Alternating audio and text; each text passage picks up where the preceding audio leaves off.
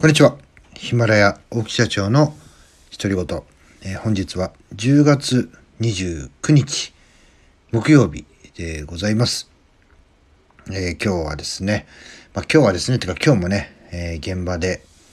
えまあ、こんな時間にね、ちょっと配信をしているわけでございますが、え現場終わって、え振り込みだの。まあ、あとね、今日、あの、新生児とね、嫁さんのあの、1ヶ月検診がありまして、まあ、二人ともね、異常ないということで、まあ、晴れて、えー、今日からですね、えー、外に出れるということで、早速ね、えー、僕の仕事は一個減りまして、えお迎えはね、嫁さんが行くっていうことでね、え長女のお迎えは嫁さんが行って、まあ、そのおかげでですね、私は事務所で、え仕事ができたという次第なんですけども、今日はですね、あの、どんなことをお話しするかと言いますと、これもですね、えー、ツイッターの方で、かなり前なんですが、え質問があったことにですね、ちょっと答えたという話をしていきたいと思います。えー、まあ、例えば僕がですね、えー、まあ、何、何をしたい、どういう仕事をしたいということがない人がですね、えー、まあ、どういう仕事をしたら、え、なんまあ、スキルというかですね、え人間的に、えまあ、人物力っていうんですかね、えそういうのがね、えこう、向上していきますかという質問を受けたんですけども、えー、私はその時はですね、まあ、あの、コールセンターの仕事をやるといいですよというふうにアドバイスをさせていただきました。まあ、その後、その方がですね、まあ、その方、あの、大学生だったんですけども、まあ、その方が、その後、コールセンターの仕事に就いたのかどうかはですね、えー、わかりませんし、えー、僕もね、興味がないので、えー、知ろうともしませんでしたけども、まあ、コールセンターの業務はですね、大きく分けると2つあるんですね。えー、お客様に電話をかけるアウトバウンドという仕事と、電話を、お客様から電話を受けるインバウンド。えー、私はですね、えー、まあ、両方とも勉強やったことありますし、勉強になるんですが、インバウンドの方ですね、えお勧めさせていただきました。で、これはですね、私もサラリーマン時代に、ね、2つの会社さん、コールセンターに人をですね、まあ、派遣をしておりまして、実際私もね、コールセンターから叩き上げで、社員になりました。で、どんなことを私はしていたかと言いますと、8割がクレームですね。なんでこの機械ぶっ壊れて動けねえじゃねえかとか、まあ駐車場とかね、そういう関係ですね。まああと多かったのが、福岡を拠点にしたコインランドリー。コインランドリーの緊急連絡先の受け受けをしておりました。まあね、えー、営業時間外。ね、まあ今はわかんないですけども、その当時はね、えー、中から、店内から外に出ることはできるけども、えー、外から中に入ることがね、えー、まあタイマーがかかっていて、えー、できなくなってしまうと。いうことでですね、え財布とか荷物とか中に置きっぱなしで入れなくなっちゃったとかね、そういうような電話とか、まあ、えお金入れても、えお釣りがね、出てこねえとか、領収書が出てこねえとかね、えー、そもそもね、機械が動かねえとか、えそんなね、クレームを受けてたわけですけども、まあ本当にね、あの、ななんていう、どういう電話がかかってくるかわかんないという状態で、えー、相手の話をね、えー、しっかりと聞かないと対応ができないっていうのもそうですし、あとはですね、まあやっぱしね、あの人なんで、えー、みんなね、あの、機械が壊れたというふうな電話をしてくるんですけども、よくよく話を聞いてみると、あなたあの、間違って、例えばね、あの、24時間、時間貸しの駐車場だね、番号振られてますよね、1番から何番までとか。あとは駐車券取って入るタイプなんかもあるんですけども、まあ、駐車券ね、なくしちゃったのにね、ねそもそも発行されてねえとかね、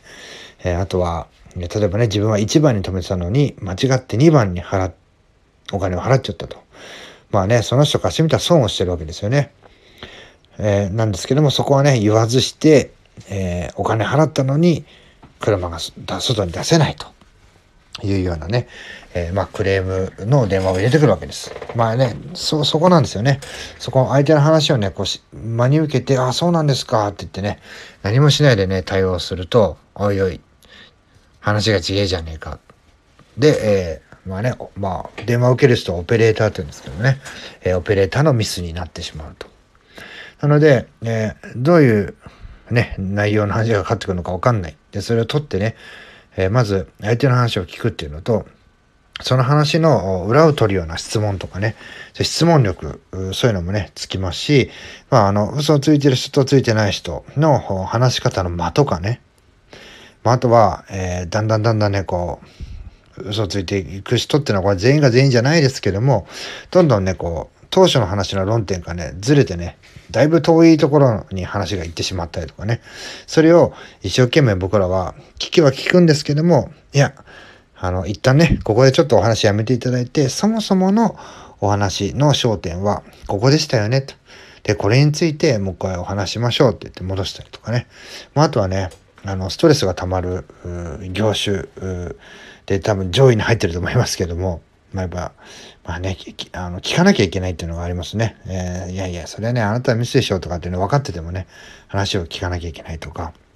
あとはね、えー、クレーム、まあ相手が怒ってる場合ですね、一旦電話を切らさせていただいて、まあ5分とかね、経ってからかけ直すとね、まあ別人のようにおとなしくなってたりするんですよ。まあそういうようなね、テクニック的な部分も学べますし、まあ人の話を聞くとか、えー、話をするってどういうことなんだっていうね、えーまあ、根底の人としての、えー、人物力っていうのもね、なんか磨かれるんじゃないかなっていうふうに、私はね、こう、え、最初から最後まで、え、サラリーマン時代、自分が最後は管理職として担当してましたので、まあ、そこのね、20代そこで過ごして、まあ今があるっていう部分で、僕はね、え、コールセンターやった方がいいですよ。とても勉強になりますよ。まあ、報告書の書き方とかね、文章の書き方とかっていうのも、え言葉の使い方っていうの勉強になりますよね。そんな風にしてね、コールセンターの仕事をお勧めしています。まあ今ね、コロナでいろんな問題、えー、密集して環境が悪いとかね、いろいろありますけども、僕はね、コールセンターをお勧めします。まあね、私もね、こう、お勧めしますとかってね、管理、管理してましたとか言ってますけども、最初はね、あの、クレームを受ける、受けるのもそうですけど、僕がね、えクレームの元になってたりしましたね。だんだんね、あの、クレームってやめていく人のね、大半の人はね、あの、自分がね、悪いことしないのになんで怒らなきゃいけないんだっていう、その考えにこう駆られてね、やめていく人が非常に多いんですよ。で、僕もね、そういう半年ぐらい経ったらね、なんで俺悪いことしないのに怒らなきゃいけないんだっていうふうにね、思ってね、あの手この手をしてね、怒られないように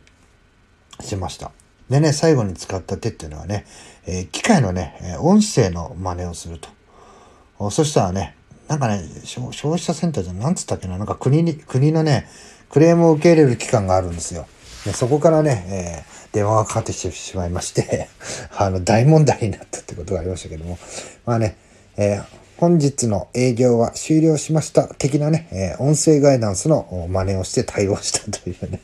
いうことをやってですね、もうえらい騒ぎになって、怒られてもね、ね僕はね、最終的にはね、管理職として えお客さんのところにね、えー、なんですかね、まあ、交渉しに行ったりとか、えー、スーパーバイザーとかね、え、管理職の教育をやったりとかっていうことをしていったわけですけども、まあね、えー、僕はね、こう、何かに迷ってね、どんな仕事したらいいのか。で、お金も稼げて、えー、人物力っていうかね、そういうスキルもね、上がっていく仕事っていうのはね、えー、ぜひね、えコールセンター、迷ったらね、コールセンターの仕事やってみてくださいっていうようなね、話をしています。まずね、今日はね、そんな話をさせていただきまして、えー、第1回目の配信を終わりにしたいと思います。最後まで聞いていただき、ありがとうございました。また次の配信でお会いしましょう。さよなら。